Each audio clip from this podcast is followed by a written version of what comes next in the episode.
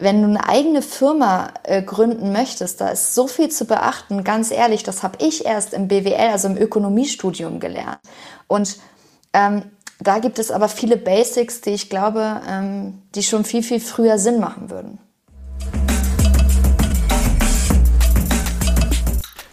Herzlich willkommen zu einer neuen Folge des Podcasts Free Talent. Heute zu Gast Saskia Michalski. Saskia ist als Leistungssportlerin aufgewachsen, hat auch beruflich ihre Karriere in der Sportwelt gestartet, unter anderem für große Unternehmen wie Nike gearbeitet. Was ich spannend finde, ist, dass während viele andere in der Corona-Krise nach Sicherheit und Routine gesucht haben, äh, hat Saskia sich in das Abenteuer Freelancing gestürzt und den Mut gehabt, äh, damit zu beginnen. Und ähm, ich freue mich ganz besonders, dass wir unter anderem heute da ein bisschen über die äh, Beweggründe, die Motivation ähm, und aber vielleicht auch was so ursprüngliche Hindernisse waren, mit der Entscheidung zu warten, äh, zu sprechen. Von daher, Saskia, freue mich sehr, dass du dir die Zeit nimmst. Äh, herzlich willkommen im Podcast und ähm, freue mich mit dir zu reden. Danke dir. Ich freue mich äh, auch sehr über die Einladung und ähm, ist auf jeden Fall ein Herzensthema, über das wir heute sprechen. Wunderbar, das ist doch schon mal eine gute Grundvoraussetzung, würde ich sagen. vielleicht magst du einmal, ähm, dass wir so ein bisschen besser einen Überblick über dich bekommen, vielleicht magst du einmal kurz mhm. ähm, so darauf eingehen. Ich habe ja schon erwähnt, wo, ja, dass du irgendwie Leistungssportlerin warst oder ähm, ja auch noch viel in dem Bereich unterwegs bist, ähm, so ein bisschen deinen Werdegang beschreiben und vor allen Dingen auch, was du heute als Freelancerin, in welchen Tätigkeitsfeldern du so aktiv bist. Ja, also ähm, tatsächlich so relativ die breite Palette. Ich bin früher relativ ähm, früh, also ich bin jetzt fast 28 und bin ähm, mit drei Jahren schon irgendwie im Kindertanz äh, gestartet. Erstmal nur frühkindliche ähm, kreativer Kindertanz und bin dann in immer weitere Sparten vorgekommen, bis sechsmal die Woche ähm, vier Stunden am Tag Training bei mir eben am Start war und ähm, habe dann äh, international und national in verschiedenen Sparten von ähm, Hip-Hop über Modern und äh, Jazz und so weiter eben äh, Leistungstanz betrieben und bin dann, äh, also neben der Schule und habe dann während meines Abiturs schon immer Nebenjobs gehabt und unter anderem eben auch als Trainerin und habe irgendwann ja über 500 Tänzer tatsächlich gehabt. Das hat sich, also ich fing irgendwie an mit einem Kurs, dann wurden es zwei, drei und wie es dann so ist und habe dann ähm, eigentlich erstmal hauptsächlich als Choreografin gearbeitet und habe mich dann erstmal schlecht gefühlt, noch nicht direkt eine Ausbildung nach dem Abi gemacht zu haben.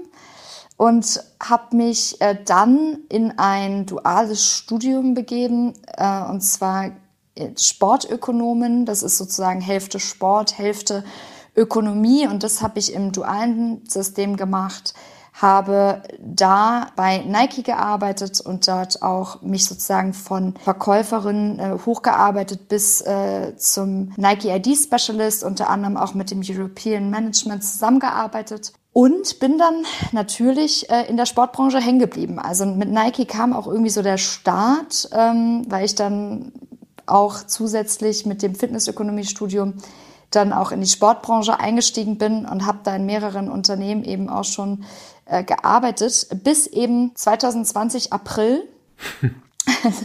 genau, und habe eben unter anderem auch in der Fitnessbranche ähm, als äh, Assistenz der Geschäftsführung gearbeitet, aber eben auch als, als Trainerin und äh, Ernährungsberaterin und so weiter.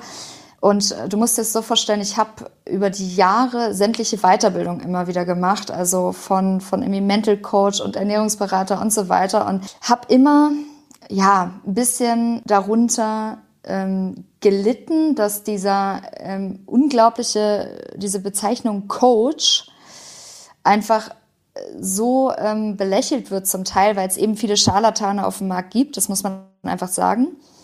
Und habe mich deswegen ähm, nicht so wirklich getraut. Ich habe irgendwie zu wenig an mich selber geglaubt, glaube ich.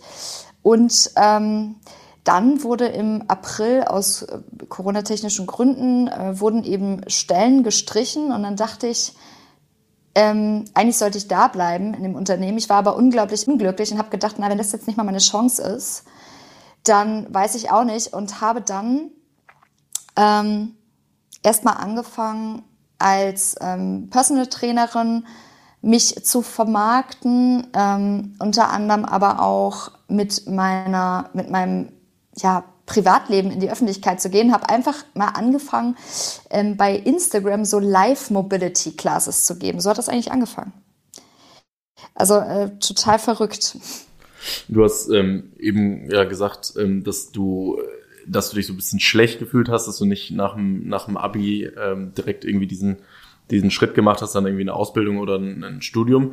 Ist das so ein mhm. äh, Gefühl, was man auch übertragen kann in, äh, ins, ins Freelancing, dass man dann irgendwie sagt, ich will eigentlich diesen Schritt machen, aber ähm, traue mich nicht oder aus den unterschiedlichsten Gründen, weil du hättest ja auch damals sagen können, warum soll ich jetzt eine Ausbildung machen oder ein Studium? Ich will irgendwie in dem, in dem Thema bleiben. Ich, ich arbeite jetzt erstmal fünf Jahre und überlege mir dann, was macht.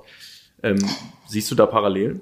Also auf jeden Fall. Also ich ähm, sag mal, was hat mich am Freelancing immer gehindert? Also gehindert hat mich auf jeden Fall die Aufklärung. Also das, was ja ähm, ihr unglaublich grandios macht. Es hat mir die Aufklärung gefehlt, wo kann ich eigentlich mit Freelancing auch Geld verdienen? Also so krass in der Gesellschaft ist mir irgendwie immer beigebracht worden, Selbstständigkeit und Freelancing ist was ganz Heikles. Und du hast da keine Sicherheit. Und das hängt ja auch zusammen mit diesem, ich muss nach dem Abi direkt eine Ausbildung machen. Und wenn ich jetzt aber zurückblicke, dann haben wir, also das Studium ist alles schön und gut und dass ich da meinen Bachelor habe und alles toll, aber die Erfahrung in den Unternehmen und die Erfahrung in, in diese ganzen verschiedenen Unternehmen als Freelancerin reinzuschauen, ist jetzt so, so, so viel mehr wert, als ähm, jetzt, sage ich mal, nur auf dem Papier mein Studium. Ich meine jetzt von meinem eigenen Learning und von den Erfahrungen, die ich gemacht habe. Und ich glaube, ich brauchte so ein bisschen den Schubser, ähm, dass ich dann sehe, okay, ich mache es jetzt wirklich und dann ist auch zusätzlich ähm, eben dieser krasse, äh, diese krasse Erfahrung gekommen, oh Gott, jetzt kommen ja wirklich die ersten Buchungen. Also das waren dann so die ersten schönen Momente. Aber ja, ähm, ich glaube, es fehlt viel die Aufklärung, das Wissen. Was ist Freelancing überhaupt? Ich glaube, du hast gerade das Schlagwort ähm, erste Aufträge ähm, und dann äh, gesagt und dann realisiert man jetzt, oh, jetzt muss ich auch wirklich irgendwie loslegen. Ja. Ja. Ähm, ich glaube, das ist für ganz, ganz viele ähm, Leute, die mit dem Gedanken Freelancing, Freelancer zu werden, auch spielen, ähm, ist auch so das, die, die erste Problematik, wie komme ich denn an meine ersten Aufträge, wie mache ich das eigentlich? Mhm. Ähm, bist du da irgendwie dann strukturiert rangegangen? Waren das irgendwie Themen, die du aus deinem Berufsfeld vorher mitnehmen konntest? Ähm, wie bist du da hingekommen? Ähm, also klar gab es auch irgendwie ähm, Existenzgründung äh, im Studium und so weiter. Das hat mir aber sofern jetzt nicht ganz so viel weitergeholfen. Ich habe es tatsächlich durch die sozialen Medien ähm, so an den Mann gebracht. Ich hatte natürlich den Vorteil, dass dadurch, dass ich vorher als Trainerin und Ernährungsberaterin schon in mehreren ähm, Studios gearbeitet habe, ich ähm, also sozusagen Menschen mich kannten und dadurch ähm, mir eben auch auf Instagram oder so gefolgt sind und ähm, ich dadurch eben unglaublich daraus profitieren konnte. Also ich habe eben diese krasse Leidenschaft für meinen Beruf und das hat mich auch in den Unternehmen vorher, sage ich mal, so ein bisschen ähm, weitergebracht, weil ich dadurch so ein, ja, Menschen ein bisschen mehr an mich binden konnte. Und dann kamen halt direkt die Leute, die auf Instagram mir zum Beispiel schon gefolgt sind. Das waren auch meine ersten Kunden. Also die kamen tatsächlich aus dem Feld, wo ich bereits gearbeitet habe. Und dann ähm, habe ich äh, tatsächlich meine komplette Zeit wirklich in Social Media ge gesteckt, um zu sagen, ich möchte da wachsen, um da eben auch meine Kunden ähm, draus zu holen. Und so haben sich dann auch meine ganzen verschiedenen Felder als Freelancerin eben ähm, ergeben. Also ich bin jetzt, äh, ich sag mal, man muss halt ehrlich sagen, ähm, es ist ein bisschen explodiert. Ich habe dann auch irgendwie angefangen, äh, TikTok zu machen und da haben wir jetzt über 44 Millionen Views. Also man kann sich vorstellen, es ist so explodiert, wie ich es nicht gedacht hätte. Und dadurch arbeite ich jetzt tatsächlich als Freelancerin 70 Prozent im Bereich Coaching, Personal Trainerin, Ernährung und die anderen 30 Prozent sind ähm, ich bringe eigenes Buch raus, ich ähm, werde für Workshops gebucht, ich werde ähm, für Social Media ähm, Beratungen gebucht und eben auch als Influencerin tatsächlich. Was ich spannend daran finde, ist, ähm, es gibt ja so auch, und das ja auch wieder so ähnlich wie du gesagt hast, ja, mit Freelancing kann man, oder die Meinung ist, mit Freelancing kann man Geld, Geld verdienen. Ähnlich gibt es ja viele Meinungen, die sagen, ja, die das ist die Influencerin da, die hat große Reichweite, deswegen verdient die da Geld, wenn sie jetzt irgendwie ihre Sonn Sonnenbrille promotet. Mhm. Ähm, du hast mir im Vorgespräch auch gesagt, dass du so Social Media mehr so als dein eigentliches Business eher die Produkte dahinter sind. Kannst genau. du mal erzählen, wie du dazu gekommen bist? Also siehst du die Reichweite nach wie vor mehr so als Treiber oder ist das mittlerweile auch ein Geschäftsmodell? Ähm, also die Reichweite ähm, sehe ich tatsächlich eher als Community. Also ähm, ich habe die Erfahrung gemacht, dass wenn ich mich mit den Menschen wirklich auseinandersetze, die dahinter stehen, dass diese dann auch mehr dazu neigen, eben auch meine Produkte wirklich gut zu finden. Und ähm, ich eben auch nur das mache, wo ich wirklich hinterstehe. Also äh, Reichweite hat ja auch nicht immer nur was mit Verdienst zu tun. Ähm, es hat ja auch was mit Engagement zum Beispiel zu tun. Das bedeutet, ich habe lieber eine kleine Community, die aber wirklich ähm, auf mich reagiert, sich anguckt, oh, was ist das? Oh, da kommt ein Buch und so weiter, als, ich sage jetzt mal, 100.000 Menschen, die aber Karteileichen sind. Ne? Also so kann man sich das vorstellen. Das heißt, es ist auf jeden Fall etwas, was sich immer mehr erweitert. Ähm, und ich natürlich auch als Marketingplattform benutze. Zum Beispiel äh, biete ich auch Ernährungsworkshops an. Und da ist natürlich, ähm, dass ich äh, ja, es ist die beste Plattform. Ich äh, mache zwei oder drei Story-Sequenzen darüber, äh, gebe äh, Swipe up, Link auf meine Homepage und los geht's. Ne? Und so connectet man ja auch mit den Menschen wiederum aus der Branche, die auch als Freelancer tätig sind, ähm, die das dann in ihrer Story teilen und so weiter. Und so bekommt man natürlich dann letztendlich auch die Kunden, die sich wirklich fürs Produkt interessieren. Mhm. Jetzt hast du ja, könnte man ja sozusagen provokant äh, fragen, dass, dass, ne, du hast irgendwie eine Möglichkeit, die, diese Reichweite dann irgendwie auch zu nutzen. Mhm. Was würdest du jetzt sagen, wenn man sagt, ja gut, wenn du jetzt irgendwie ein ganz normaler Grafiker wärst, ja, ja. Ähm, wie würde, wie würde dir dann Reichweite helfen? Siehst du das ein Stück weit als ähm, auch eine Nische, in der du dich bewegen kannst, oder bist du eher der Ansicht, dass auch theoretisch ein normal, normaler, soll jetzt gar nicht das, ähm, mhm. ja, so ein Grafikfreelancer, ähm, äh, Möglichkeit hat, Reichweite aufzubauen, um das dann wieder zu nutzen, um ein Business zu generieren?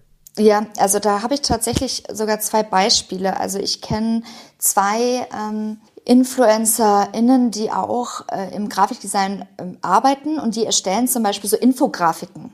Ne? Also Infografiken über Marketing oder über Nachhaltigkeit oder ähm, eigene Designs, die sie irgendwie vorstellen.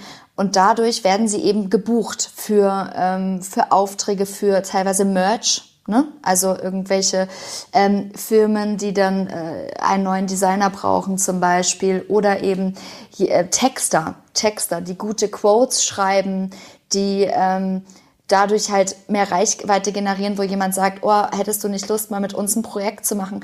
Also ich glaube, ich bin schon noch etwas nischiger. Ähm, allerdings merke ich wie immer mehr eben auch ähm, andere Branchen Social Media als Plattform nutzen um, um eben Sichtbarkeit auch einfach zu geben, weil ich sag mal, die junge Generation ist ja auch irgendwo die, die sich Flexibilität wünscht. Ähm, und diese Flexibilität erreichen wir ja auch darum, also durch Wissen. Und mittlerweile merke ich schon, dass Social Media auch eine Plattform ist, wo viel aufgeklärt werden kann. Und dadurch jetzt zum Beispiel Freelancing auch immer mehr anerkannt wird. Also ich habe immer noch das Gefühl, dass es manchmal so ein bisschen ist, ach, du bist Freelancer, also hast du ja irgendwie überall was und nichts Richtiges. So, und, und das stimmt halt überhaupt nicht. Also wenn ich mir halt überlege, ähm, die großen Konzerne, in denen ich gearbeitet habe, ähm, die haben ganz klar irgendwann entschieden, pass auf, bevor uns hier die Leute irgendwie unmotiviert versauern, lass uns doch für die Bereiche, die wir brauchen, uns Freelancer heranziehen und damit sozusagen die beste Kombi ähm, zusammenstellen. Und ich glaube, so wird sich das in Zukunft auch bewegen. Ja, du, äh, bin ich bin ich 100%ig äh, bei dir. Ähm, ich glaube, es gibt auch auch jetzt gerade, wo du es gesagt hast, hatte ich äh, tatsächlich auch relativ am Anfang im Podcast müsste so in den ersten zehn Folgen äh, sein irgendwie Sylvie Baumhardt, die auch als Grafikerin arbeitet und ähm, viel so Illustration auf Instagram macht, wo sie so das Tagesgeschehen, ja, sie fährt irgendwie in der Bahn und dann hört sie irgendwie zwei Menschen was reden und dann stellt sie das in so einer Illustration dar und nutzt das dann als in ihrem Account ähm, ja. und am Ende ja verkauft sie aber oder ist sie eigentlich auch, auch Grafikerin dahinter. Mhm. Ähm, meinst du aber schon, und sie hat dann damals gesagt, jetzt wo wir darüber sprechen, sie hat damals gesagt, dass dadurch eben auch schon stark so diese beiden Welten verschwimmen. Siehst du das bei dir auch? Du meintest ja eben, ja. Ähm, dass ja auch so, die, dass du da, das Privatleben von dir stark einbringst. Siehst du mittlerweile eine große Verknüpfung der beiden Welten? Auf jeden Fall. Also bei uns ist das, sage ich mal, oder bei mir, ich sage deswegen bei uns, weil wir stehen natürlich auch mit unserem Familienkonstrukt in der Öffentlichkeit. Ähm, also das hat jetzt vielleicht nichts mit, mit Freelancing zu tun, aber wir leben eben in einer Familie zu dritt. Und das ähm, hat natürlich für etwas Polarisierung gesorgt. Äh, und dadurch kamen natürlich auch ganz, ganz viele, die unbedingt wissen wollten, oh, ähm, wie ist denn das und so weiter. Und ähm, ich glaube schon, dass mittlerweile, weil ich eben auch viel über mentale Gesundheit spreche und ähm, natürlich mein, mein Mental Coach und mein Ernährungscoach äh, Job auch ähm, in mein Content mit einfließt, also dass ich zum Beispiel Thementage habe, wo ich Fakten ähm, rüberbringe und so weiter, halt immer mehr diese Person Saskia Michalski und deswegen möchte ich mit Saskia arbeiten, als ähm, ich bin irgendjemand und poste, ich mache morgen Workshop. Weil wenn ich nicht weiß, wer ist diese Person, dann möchte ich da vielleicht auch keinen Workshop machen. Also weißt du, was ich meine? Ich glaube, es ist immer, immer äh, weiter so, dass natürlich auch erstmal eine, eine Art äh, Bindung oder Vertrauen über Social Media hergestellt wird, bevor jetzt jemand sagt, ich möchte mich hier jetzt vor äh, Saskia Michalski mal nackig machen, wo meine Baustellen des Lebens sind. Ich glaube schon, dass es immer mehr verschwimmt, auf jeden Fall. Mhm. Ist das was, wo du sagst, das ist wahrscheinlich dann auch im Freelancing deutlich stärker möglich und wahrscheinlich auch nötig, ja, nötig als ja. in der Festanstellung, oder? Voll. Also ähm, ich, das ist zum Beispiel auch eine, eine Sache, weshalb ich ins Freelancing gegangen bin. Also ich bin, ich sag mal, so, ein, so eine ähm, Machernatur. Und ähm, ich habe ganz, ganz, ganz viele Ideen und ich habe ganz, ganz viele Visionen. Und wenn ich für etwas brenne, dann brenne ich da richtig für. Und ich habe immer das Gefühl gehabt, beziehungsweise nicht nur das Gefühl, sondern es war einfach so, ich wurde immer sehr, ähm, ich habe in sehr typischen altmodischen Hierarchien gearbeitet, mit sehr, sehr, sehr langen Kommunikationswegen und wo sehr klare ähm, Meinungen von, von Arbeitsstrukturen geherrscht haben, die, ähm, finde ich, nicht mehr zeitgemäß waren. Und ich habe immer das Gefühl gehabt, bin wie so eine Blume, die irgendwie eingeht. Und deswegen, also weil, weil ich mich nicht austauschen konnte, ich, ich konnte irgendwie nicht, ähm, man konnte mich, man hat mich nicht brennen gelassen, also so richtig so mikro äh, gemanagt. Und ähm, das war auch der Grund, warum ich immer unglücklicher wurde, äh, unglücklicher geworden bin und irgendwann gesagt habe, oh, ich mache jetzt mal ähm, eine Nebenselbstständigkeit. So hat das ja bei mir angefangen, um überhaupt als Trainerin überall zu arbeiten, hatte ich eben eine Nebenselbstständigkeit. Ähm, sozusagen mit einem C war ich schon drin, aber bitte, bitte nicht ganz. Ähm, und da, ja, ähm, ist es eben der große Vorteil als Freelancer, ich kann mich so darstellen, wie ich wirklich bin und wie ich möchte und unterliege da keinen Guidelines und kann ganz klar für mich sprechen und sagen, was sind meine Skills und was hat das Unternehmen von mir und ähm, kann mich ja auch immer wieder neuen Ideen und Aufgaben widmen. Also ich, also für also mein Kopf, äh, ich meine, wie geil ist das? Ich habe so viele Möglichkeiten als Freelancer, äh, was ich ja so in der Festanstellung vielleicht nie haben werde. Definitiv. Glaubst du, es könnte so ein Modell der Zukunft sein, dass man irgendwie Teil festangestellt, Teil Freelancer ist? Also so ein bisschen wie du ja, den kleinen C reingestellt hast, also vielleicht so ein bisschen stärker, also vielleicht irgendwie drei Tage festangestellt, zwei Tage Freelancer. Glaubst du, das wäre eine Option für viele, die vielleicht nicht den ganzen Sprung wagen wollen? Also ich ähm, habe sogar, ja, ich mache sogar die Erfahrung, dass es immer mehr so ist. Also die Erfahrung momentan ist, dass immer mehr Menschen in, in meinem Umfeld sagen, oh, ich habe noch die und die Leidenschaft, ähm, ich glaube, ich traue mich mal nebenbei. Ich glaube aber auch, dass das in naher Zukunft, auch gerade durch die Corona-Pandemie, also ich muss einfach sagen, Corona ist eben der Wandel, auch für viele Konzerne, äh, eben zu sagen, ähm, ich glaube, dass viele Firmen vor allem auch auf diese Modelle umswitchen. Ich sag mal, ähm, gerade die, die neuen Firmen, die kommen, dass man sagt, okay, wir stellen eben nur noch maximal eine 30-Stunden-Kraft oder 25-Stunden-Kraft ein und der Rest ist flexibel. Das kann ich mir zum Beispiel vorstellen. Und ich glaube, dass es auch immer weiter in die Richtung Optimierung geht und dass immer weiter unsere Gesellschaft und, und jeder von uns in die Richtung geht, wie kann ich mich optimieren und wie kann ich mich breit aufstellen. Und eine Nebenselbstständigkeit ist natürlich vorerst ähm, der Schritt, definitiv. Spannend. Ich würde gerne noch mal so ein bisschen ähm, auf das, auf den Anfangspunkt sozusagen zurückkommen, weil du ja auch äh, mhm. äh, darüber gesprochen hast. Ähm, du glaubst, da fehlt so ein bisschen die die Aufklärung für das ja. Thema, wo ich dir auch äh, sehr stark zustimmen würde.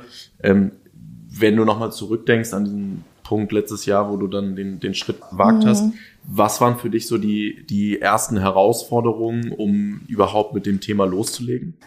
Ähm, also für mich war zuallererst dieser starke, diese starke Konfrontation mit dem Thema Steuern, ähm, Krankenkasse, Finanzen generell, weil ich eben auch noch verheiratet bin und ich dadurch eben erstmal gucken musste, okay, ähm, wo muss ich mich jetzt überall versichern? Wo bin ich jetzt überall abgesichert?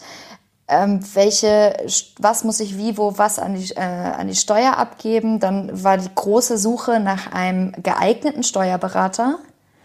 Ähm, also ich, ich betone geeignet, weil ähm, ich, ich ehrlich gesagt die größte Herausforderung war, dass überall es nur hieß, oh, äh, kein Konzern oder Firma, okay, äh, nee. Ähm, und das war, das war für mich eine große Herausforderung, habe dann aber jemanden ganz tollen gefunden und dann auch überhaupt, äh, glaube ich, diese ähm, also was mir in den Jahren davor gefehlt hat, ist definitiv das, das Know-how, wie ich überhaupt eine Selbstständigkeit angehe, ähm, im Sinn von, von einem äh, Konzept, wo muss ich mich wie wo melden. Weil als Beispiel hätte ich das nicht wirklich Schritt für Schritt gemacht und mich auch mit Menschen beraten, die schon als äh, Freelancer tätig sind, äh, dann hätte ich in jeder ähm, Behörde eine andere Antwort bekommen. Und das ist das groß Verwirrende, weil ich habe manchmal das Gefühl, dass an den Stellen, wo du eigentlich die Infos bekommen sollst, nicht die richtigen Infos sind. Und ähm, jetzt als Beispiel, ja, ich habe als Assistenz der Geschäftsführung gearbeitet in der Fitnessbranche und war zuständig für die FreelancerInnen. Und das war für mich natürlich ein Riesenvorteil, weil ich wusste ganz genau, was will der Steuerberater haben, ähm, worauf muss ich achten und so weiter. Aber wenn ich ganz ehrlich zu dir bin, dann hatten teilweise 40 Prozent nicht mal eine Steuer-ID. Wo ich mich frage, oha, ähm, wie viele Menschen gehen den Schritt und irgendwann fällt es denen bitterböse auf die Füße. Und das sind nämlich dann die Geschichten, die wir alle hören, weswegen wir nicht Freelancer werden wollen. Aber das liegt einzig und allein daran, ähm, dass eben ganz viel Information und Recherche am Anfang notwendig ist. Ja, bin ich, bin ich bei dir. Ich glaube auch so gerade dieses Thema, was dann nach außen getragen wird und dann so die Stories ähm, sind. Und ich bin auch immer wieder faszinierend, wie eigentlich im negativen Sinne, wie, wie negativ medial das Thema Freelancing behandelt wird. Also eigentlich, mhm. wenn man irgendwie Freelancer, das Thema Freelancer in den Medien liest, dann ähm, sind es entweder irgendwelche Probleme mit Scheinselbstständigkeit oder genau, ähm, ja. ja. keine Rente oder ähm, Altersarmut. Ja. Mhm. Also ich glaube, da tragen auch die Medien äh, stark dazu bei. Total. Deswegen würde mich auch nochmal interessieren, wie das so bei dir war. Du hast ja auch gesagt, ähm, ja, das ähm, es hat nicht die beste Wahrnehmung in der Gesellschaft. Wie war das mhm. bei dir, als du dann so in deinem Umfeld erzählt hast, ähm, ich mache mich jetzt wirklich selbstständig? Ah, ich hatte, also es kommt ganz drauf an. Ich hatte am Anfang so ein bisschen das Gefühl, ähm, also ich hatte die eine Fraktion, sage ich mal gerade so äh, familiär, die erstmal, also die mich halt kennen und wissen, ich bin halt irgendwie ein Macher und ich verwirkliche mich endlich. Ähm, dass es äh, richtig gefeiert wurde und äh, es richtig war so, ja, wir gönnen dir das, dass das so gut klappt und so weiter wenn ich irgendwo anders ähm, mich zum Beispiel vorgestellt habe, dann hatte ich das Gefühl, dass ich unendlich lange erklären muss, was ich eigentlich mache. Und das ist bis heute etwas, was mich auch ehrlich gesagt richtig nervt. Ähm, ich habe das Gefühl, ich kann nicht einfach sagen, ähm, ja, ich bin, also ich sag mittlerweile, ich bin Unternehmerin, weil ich bin auch Unternehmerin. Ich habe mittlerweile eben auch noch zusätzlich eine Firma gegründet, Made by Michalski und stehe mit meiner eigenen Person da. Aber das ist eben das, was ich immer erklären muss. Also ich muss sagen, also ich bin übrigens auch Autorin und ich bin Coach und ich bin das und dann kommen eben Aufträge rein und dann mache ich was im Fernsehen und dann immer so, ja, aber wovon lebst du denn? Und ich sag ja, davon. So, ja, also, dass immer noch nicht das Verständnis dafür da ist, wie viel Arbeit das wirklich ist. Das ist so die Wahrnehmung, die ich manchmal verspüre. Ähm, so nach dem Motto, ach, du gibst irgendwo einen Vortrag, ach, setze dich hin und erzählst mal ein bisschen was über Social Media. So, ähm, wo ich sage, na ja, also äh, ein bisschen was über Social Media, ähm, das hat auch viel mit Analyse und Zahlen und Arbeit zu tun. Und ähm, ich äh, begegne auch immer wieder dem, der, der Schwierigkeit einer Dienstleistung. Ähm, also angenommen, ich bin ja nun als Freelancerin vor allem in der Dienstleistung tätig und habe jetzt kein, wie jetzt zum Beispiel das Buch, was ich rausbringe, es ist ja ein Produkt. Und für ein Produkt ist meiner Erfahrung nach der Mensch oder der Abnehmer immer mehr ähm, bereit, dann Geld zu investieren. Und ähm, ich merke, dass es dann manchmal schwierig ist zu erklären, warum eben äh, drei Stunden meiner Beratungsarbeit äh, Geld kosten und nicht einfach nur mal ein paar Tipps sind. Sind doch ein paar Tipps. Ähm, ne? Und das sind so die Sachen, die mir wirklich Schwierigkeiten bereitet haben in dem letzten Dreivierteljahr, dass ich, jetzt sag, äh, dass ich das Gefühl habe, ich muss mich immer positionieren. Verändert sich das oder hat sich das über Zeit verändert? Also ist es jetzt besser, weil du ein gewisses Standing vielleicht auch hast, als genau, es noch ja. letztes Jahr war? Ja, total. Ähm, natürlich, äh, ich sag mal, ich habe jetzt vor ähm, also ich habe auch wirklich richtig viel reingesteckt und habe jetzt vor ähm, zwei Wochen habe ich jetzt gerade verkündet offiziell, dass ich jetzt ab September erst wieder Klienten aufnehmen kann. Also, dass ich bis September komplett ausgebucht bin. Und dann war natürlich direkt so dieses, oh, das ist ja krass. Oh, echt? Boah, ist ja heftig. Wo ich dann gesagt habe, so, ja, genau. Oder ähm, jetzt sage ich mal, wo es ist, dass ähm, ich über irgendein Thema spreche, ähm, zum Beispiel auf, auf TikTok, das ist ja nun eine sehr junge Plattform. Ähm, und äh, innerhalb von einem Tag geht das viral und hat dann irgendwie über drei Millionen, äh, drei Millionen Views, dass die Menschen dann kommen und sagen, oh, kannst du unserer Firma nicht auch mal erklären, wie TikTok funktioniert? Wo ich jetzt sage, ach so, na, ähm, also doch gar nicht so schlecht, dieses Freelancing. Kann man mich mal eben kurz fragen, oder? Ähm, und äh, ja, auf jeden Fall. Und ich merke auch, dass immer mehr ähm, also viele Startups haben es, glaube ich, schon verstanden, habe ich das Gefühl.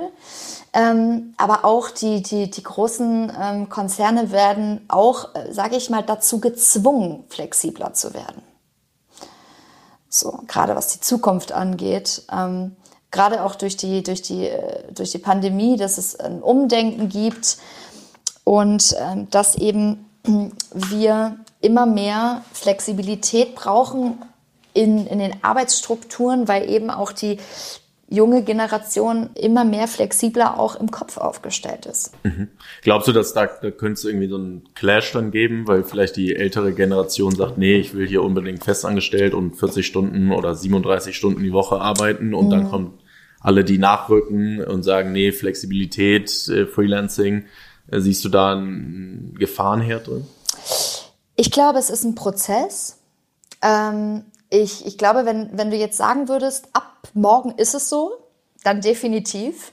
Ähm, dann hätten wir hier einen Spießrutenlauf, glaube ich. Ähm, äh, aber also gerade weil, weil ja viele, also ich möchte jetzt immer gar nicht sagen, so alle der Generation sind so und alle der Generation sind so. Es ist natürlich immer ein Mischbild, aber es sind natürlich auch Dinge, die die ältere Generation einfach gewohnt ist. Ne? So du, du hast eine Ausbildung gemacht und dann bleibst du in dem Beruf. Und dann bleibst du in dem Beruf am besten, bis du in Rente gehst. So, und das ist halt einfach nicht mehr so. Und ich glaube, es ist ein Prozess. Es wird immer, die kleinen Veränderungen werden es machen. Ähm, und es wird Freelancer geben. Ich stelle mir das zum Beispiel auch so vor, dass Freelancer engagiert werden und die, die am kritischsten dem gegenüberstehen, merken, oh, das war ja echt ganz schön cool, ähm, wie das Projekt dadurch an ähm, an, an Schnelligkeit gewonnen hat oder an Produktivität oder so und dann eben merken, ähm, dass es Vorteile hat. Ich glaube, es hat so ein bisschen was damit zu tun, Angst davor, was man nicht kennt und dann muss man es erst erleben, damit ein Verständnis dafür eintritt. Ähm, ganz weg von der Anstellung, glaube ich, kommen wir nicht, was ja aber auch nicht unbedingt schlecht ist. Aber ich glaube, es wird erstmal so ein Modell nebenbei. Spannend. Was ich mich dann immer frage, ähm, ist, wie, wie verändert sich dann auch das Thema Bildung? Weil du hast ja auch eingangs mhm. gesagt, ich habe lange oder du hast lange überlegt, ob du überhaupt studierst und ja. war irgendwie ein Weg vor, vorher, davor noch dahin. Ähm, passt dann noch so das Konzept, ich lerne irgendwie drei oder fünf Jahre in einem Bachelor-Master-System irgendwie was mhm. und am mhm. Ende bin ich Freelancer und mache irgendwie äh, 15 verschiedene Sachen wie du jetzt. Die Frage ist, wie ja. gut kann ich darauf ein Studium vorbereiten? Und müssen wir nicht eher eigentlich Themen lösen, sowas Aufklärung angeht, wie mache ich meine Steuererklärung, wie melde ich, ähm, wie kriege ich meine Steuer, die als Freelancer also viel, viel praktischer werden. Ach ähm, Daniel, ja, also. du, du sagst es, du sagst es. Also ich habe gerade vorgestern eine, eine heiße Diskussion äh, da mit ähm, einer Freundin drüber geführt, weil ich gesagt habe, ich glaube, wir müssen generell viel, viel früher im Bildungssystem ansetzen. Das bedeutet am besten schon in der Schule. Ja, und zwar geht es darum, dass ähm, einige Dinge, die gelehrt werden, hard to say, ja, noch von 1980 sind oder 70 und ähm, das ist einfach nicht mehr, äh, ja, sage ich mal, der, der Gesellschaft jetzt gerecht. Und ich würde zum Beispiel ähm, sagen, dass wir dringend im Schulsystem brauchen Finanzen, ja, dass es nicht nur ein Wahlfach ist, zu sagen, irgendwie, ähm, ich möchte mich mal mit, mit, mit Finanzen und Gesellschaft beschäftigen, sondern dass man mal so eine Steuererklärung ausfüllt, dass man zum Beispiel präsentieren lernt, Kommunikation und Präsentation viel, viel präsenter ist in der Schule, dass ich sozusagen einen Kurs habe, was haben wir gesagt? Ich bereite mich aufs Leben vor. Ja, also ein Fach, welches uns wirklich aufs praktische Leben vorbereitet, weil letztendlich, jetzt mal ganz hart gesagt, kommt jemand aus dem Abi raus und hat keine Hilfestellung von außen, kommst du in einen Wirrwarr von Verpflichtungen. Ähm, äh, von, von auf einmal musst du hier eine Steuererklärung machen, dann musst du da was machen, dann reichst du hier eine Steuer ein, dann machst du dies, gerade wenn es um Selbstständigkeit geht, wo viel, ähm, ja, ich meine, wie cool wäre das, wenn wir das irgendwie wüssten? Ähm, und auch Selbstständigkeit. Ich meine, wie viele Menschen haben wirklich früh schon den Wunsch, eine eigene Firma zu haben. Wenn du eine eigene Firma äh, gründen möchtest, da ist so viel zu beachten. Ganz ehrlich, das habe ich erst im BWL, also im Ökonomiestudium gelernt. Und ähm, da gibt es aber viele Basics, die ich glaube, ähm, die schon viel, viel früher Sinn machen würden.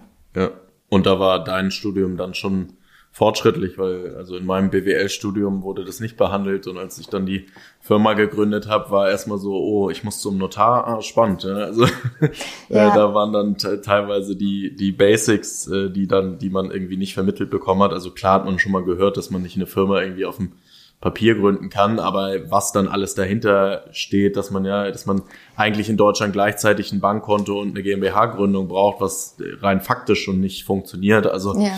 da kommen dann ja so Themen auf einen zu, die man vorher noch nie gehört hat. Also ich bin da bei dir. Ich glaube, da muss man viel, viel früher ansetzen und auch, ja, so eine, eine Firma zu gründen ist ja per se kein Hexenwerk. In Deutschland wird es halt leider zum Teil sehr verkompliziert. Ne?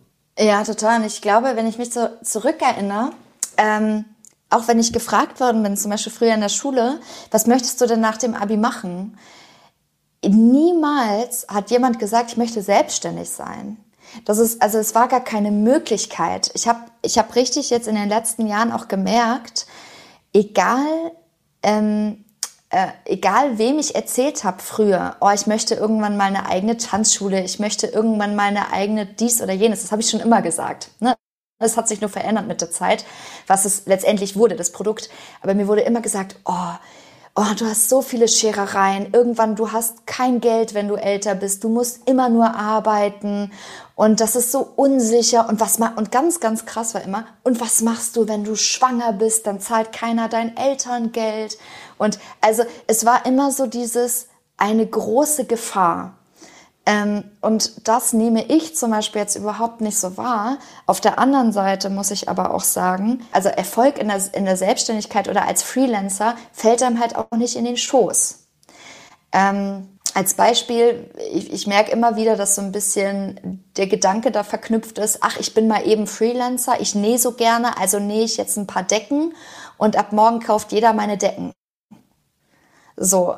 Und ne, also das kommt mir einfach immer wieder vor. Und das ist halt dann, wenn ich mit so einer Erwartung dann natürlich rangehe, dann ähm, habe ich die Erfahrung jetzt gemacht, dass das Frustrationslevel eben auch relativ hoch ist. Hm. Aber wenn man ehrlich ist, ist das ja eigentlich nirgendwo anders. Ja, also das, der Unterschied ist nur, also wenn ich wenn ich irgendwo in einem Unternehmen anfange und ähm, ich bin nicht fleißig und nicht engagiert, dann ist für mich auch irgendwann Schluss. Der Unterschied ist nur, es gibt eben sehr sehr viele Leute um einen rum, dass es im Zweifel nicht auffällt. Ja, das heißt, ich kann viel viel genau. stärker mitschwimmen in vielen Fällen, als es jetzt vielleicht als Freelancer der Fall ist, weil wie der Begriff ja sagt, ich bin halt auf mich alleine gestellt oder zumindest auf sehr wenige Leute. Ja, ähm, und ich glaube, da fällt es halt auf und ich glaube, das ist vielleicht auch so ein Stück weit so ein ja, vielleicht so ein Spiegel, äh, den man sich vorhält und auch mal guckt, ähm, ist das. Sich selber hinterfragt. Ja, genau. Ähm, ist das Fleiß, ist der Fleiß und Engagement, ist das genug, um eben dann auch auf eigenen Beinen zu stehen? Ich finde auch die Kombination ähm, aus zweierlei Themen ganz, ganz spannend. Und zwar mentale Gesundheit und Freelancing. Ähm, und zwar, ich habe sehr, sehr viele äh, Klienten jetzt schon betreut im Mental Coaching, die immer wieder aufgrund ihres Jobs so unglaubliche mentale Probleme haben, unglücklich sind, unzufrieden mit ihrem Leben sind und so weiter. Und zwar mit dieser Festanstellung, weil äh, es super viel Mobbing am Arbeitsplatz gibt. Sie merken, dass sie nicht wirklich das machen, was sie machen wollen und so weiter. Und jetzt momentan ist ja auch gesellschaftlich, auch durch die Pandemie, dieses Thema mentale Gesundheit unglaublich in den Fokus geraten. Und ich denke, dass sich dadurch ganz viele auch fürs Freelancing entscheiden werden. Weil ähm, seine eigenen Potenziale, die man eigentlich hat, nicht ausleben zu können, ist was unglaublich frustrierendes. Also angenommen, ich bin, ich weiß das ja selber, ich bin als super engagierte, qualifizierte ähm, Personal Trainerin in einem Unternehmen und ich muss dann irgendwie immer 80 Prozent von dem Verdienst abgeben und darf dann am Wochenende die Toiletten putzen, dann habe ich halt keinen Bock mehr darauf. So, und, und, und so geht's dann vielleicht auch einem, einem Informatiker oder einem Texter, der irgendwo in der Agentur sitzt, ja, am hintersten Eckchen und da die ganze Zeit nur von oben auf den Kopf bekommt. Ist natürlich nicht überall so, ne? Aber jetzt die Erfahrung, es gibt einfach viel dass dann die Leute sagen, zum Beispiel auch im äh, Film oder Texter, gerade die ganzen Menschen auch aus der Filmproduktion, die dann sagen, ich möchte einfach keine Agentur mehr haben, ich möchte jetzt als Freelancer arbeiten.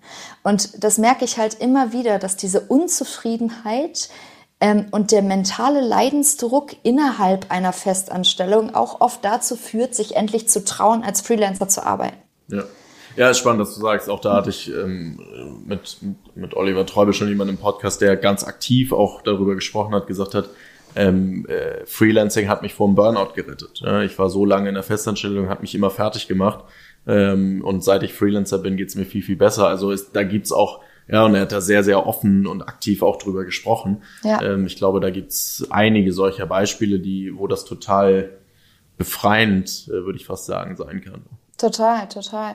Ich selber ähm, habe hab ja durch meinen früheren äh, ja, Job mich völlig ausgebrannt, dieses ewige Hamsterrad, in dem ich mich befunden habe, ähm, ohne letztendlich dadurch etwas zu schöpfen, ähm, hat mich eben auch eine, eine, tiefe und schwere Depression gekostet, äh, wo, wo ich mich dann echt so äh, fast über ein ganzes Jahr Schritt für Schritt wieder rausgewagt habe. Und ich, ich sag mal so, äh, gerade vor ein paar Tagen habe ich gesagt, das, was ich nicht mehr missen möchte, ist äh, meine, meine Selbstständigkeit. Und ähm, dadurch habe ich auch so, so, so viele ähm, neue Menschen kennengelernt, spannende Menschen kennengelernt, wo sich immer wieder Projekte ergeben, immer mehr eben auch connected wird und man wird ja auch vor allem nicht auf einen Bereich beschränkt. Also wenn man natürlich möchte, kann, also jetzt angenommen, ich bin irgendwie Grafiker und ich sage, ich mache nur Grafik, so, aber ich bin halt so frei. Ich kann theoretisch, wenn ich das Wissen habe und die Skills, kann ich so viel anbieten.